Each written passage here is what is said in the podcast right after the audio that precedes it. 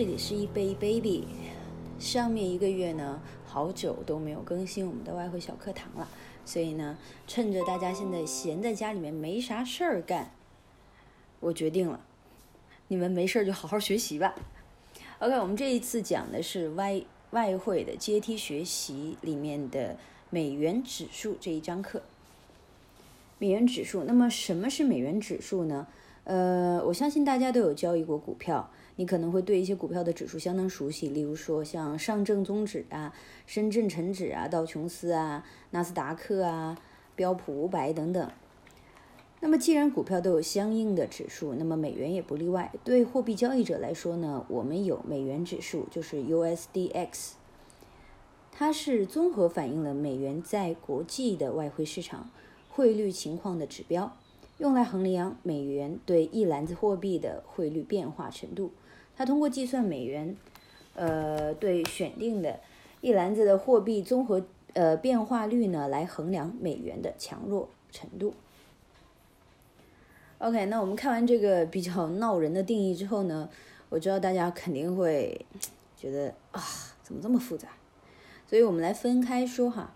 一篮子货币，那么一篮货货币呢，它指的是。欧元、日元、英镑、加元、瑞典克朗还有瑞郎。这里有个问题：如果美元指数由六种货币组成，那么究竟有多少个国家囊括其中呢？如果你说六个，那么你是错的；如果你说二十二个，OK，you're a genius。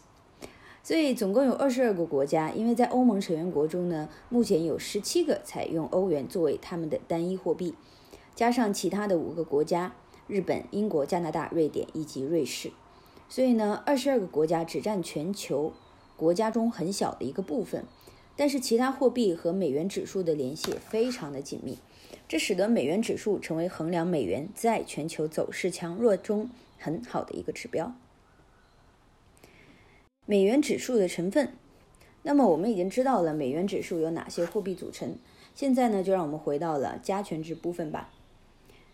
由于每个国家的大小是不一样的，所以在计算美元指数的时候，每种货币给予合适的权重才是公平的。那我们看一下当前的权重哈，呃，像欧洲呢是占百分之五十七点六，日本呢占十三点六，呃，英国呢是占十一点九，加拿大占九点十，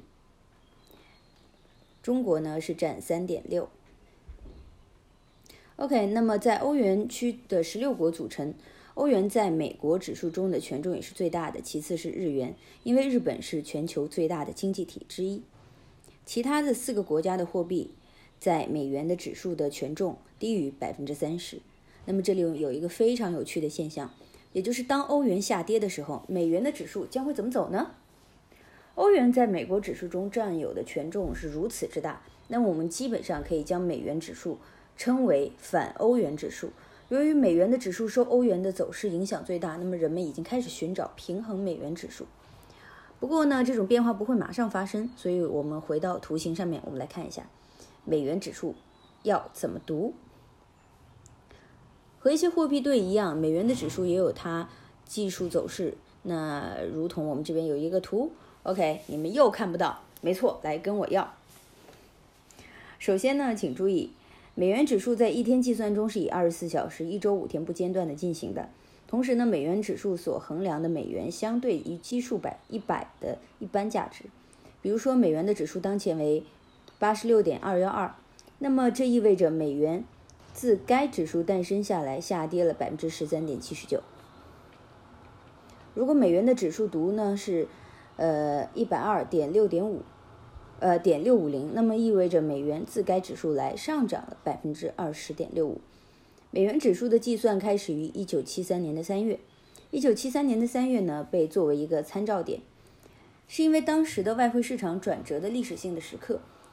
那么那个时候呢，主要贸易国容许本国货币自由的与另外一个货币进行浮动报价，那么美元指数开始的时候也称为基准期。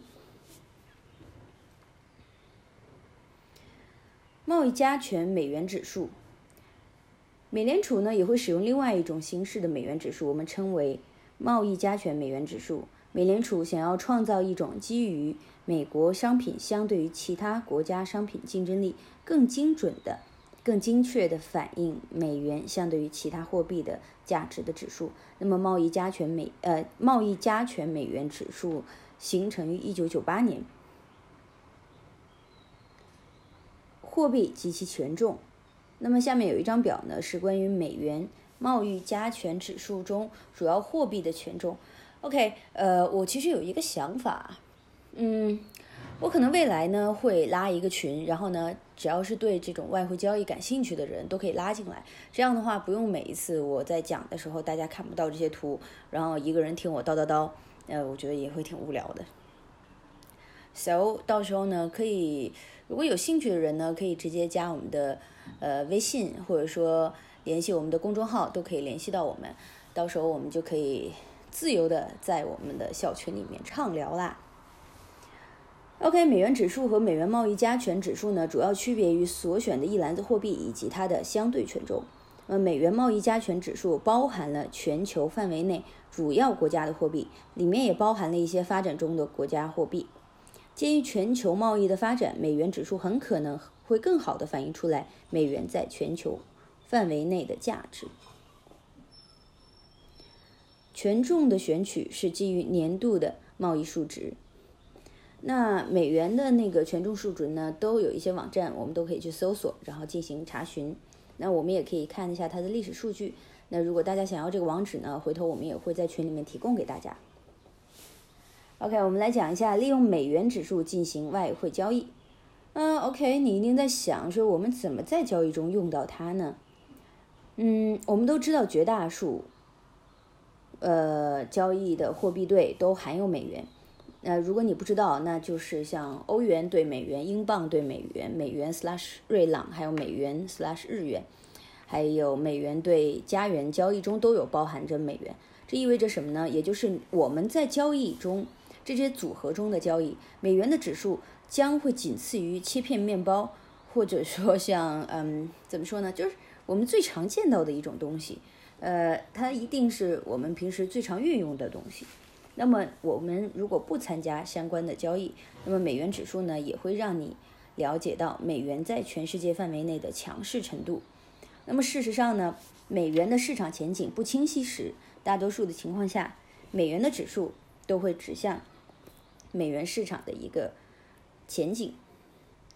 在我们广阔的外汇世界。那么美元的指数呢，可以作为美元是否强势的一个指示器，因为美元的指数构成中，呃，欧元权重超过百分之五十，那么欧元对美元的走势与美元指数存在着非常紧密的负相关性。这就像，呃，如果一个上涨，那另外一个很有可能就会下跌，所以，呃，这种趋势线呢，看来几乎是完全反向相关的，所以。这个就可以完全帮助到我们平时在做欧元对美元这样交易的操盘手啊、交易者呀之类的。那么一些论坛中呢，呃，一些交易的小兄弟们将美元指数作为欧元对美元的交易的指示器。那么如果你也想运用这一指数，那同志们都可以交流一下。如果美元的指数呢变动明显，你可以几乎确定外汇的交易者会有相应的行动。那么美元的指数。和即期外汇交易者的互互动的一个作用，即期美元货币对出现突破行情，那么几乎可以肯定，那么美元的指数也会出现类似的突破行情。总体来说呢，外汇交易者将美元的指数作为美元走向的重要指向标，所以我们要牢记美元在外汇里面的这个呃高高在上的这个地位吧。所以，比如说呢，如果说美元指数表现强势，并出现上涨，那你这个时候正在交易欧元对美元，那么强势的美元在技术图表中则会显示为欧元对美元的下跌。那么如果你在交易组合中呢，美元是基础货币，例如说美元对瑞郎，美元指数的上涨呢，就会就会意味着美元对瑞郎也会处于一个升势之中。那么我们就要记住两点啦。嗯，如果美元是基础货币，美元对什么什么什么。那么美元指数的走势就和该货币对的走势应该保持的是一致的。那如果是美元是报价货币，例如说什么什么什么对美元，那么美元的指数走势呢，也和该货币对的走势就会相反。OK，还有一个美元的微笑理论，嗯，有没有我们想过说美元在经济不景气和繁荣的时候都会走强呢？OK，我们都有这样的问题，但事实上呢，曾经在摩根斯坦利。任职的一位兄弟聪明的提出了一个理论来解释这一现象。前货币策略分析师及经济学家任永利提出了一个理论，并命名为“美元微笑理论”。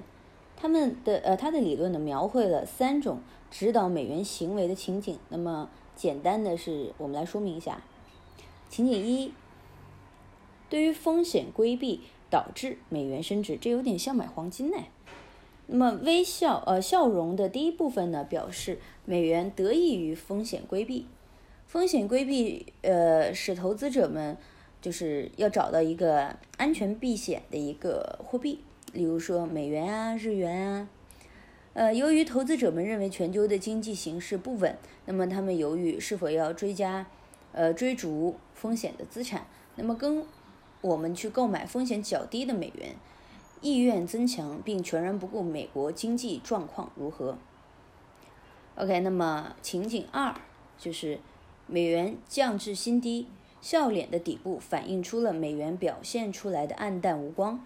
那么这种表现源于美国经济基本面的一个疲软。降息呢，可能同样会导致美元的贬值，这是市场开始规避美元。嗯，那么关于美元呢，它们的座右铭就变为了卖卖卖。情景三，美元受经济增长的影响而升值，最终微笑开始展现啦。因为美元呢，呃，美国的经济终于我们看到了希望之光，乐观的情绪开始上升，经济转好的信号出现，投资者对美元的信心开始升温。那么换一句话说呢，就是由于美国经济享有较强的 GDP 的增长速度以及加息预期的增长，那么这个时候美元开始升值。在二零零七年的金融危机出现的时候呢，这一理论看上去好像已经开始奏效了，还记得吗？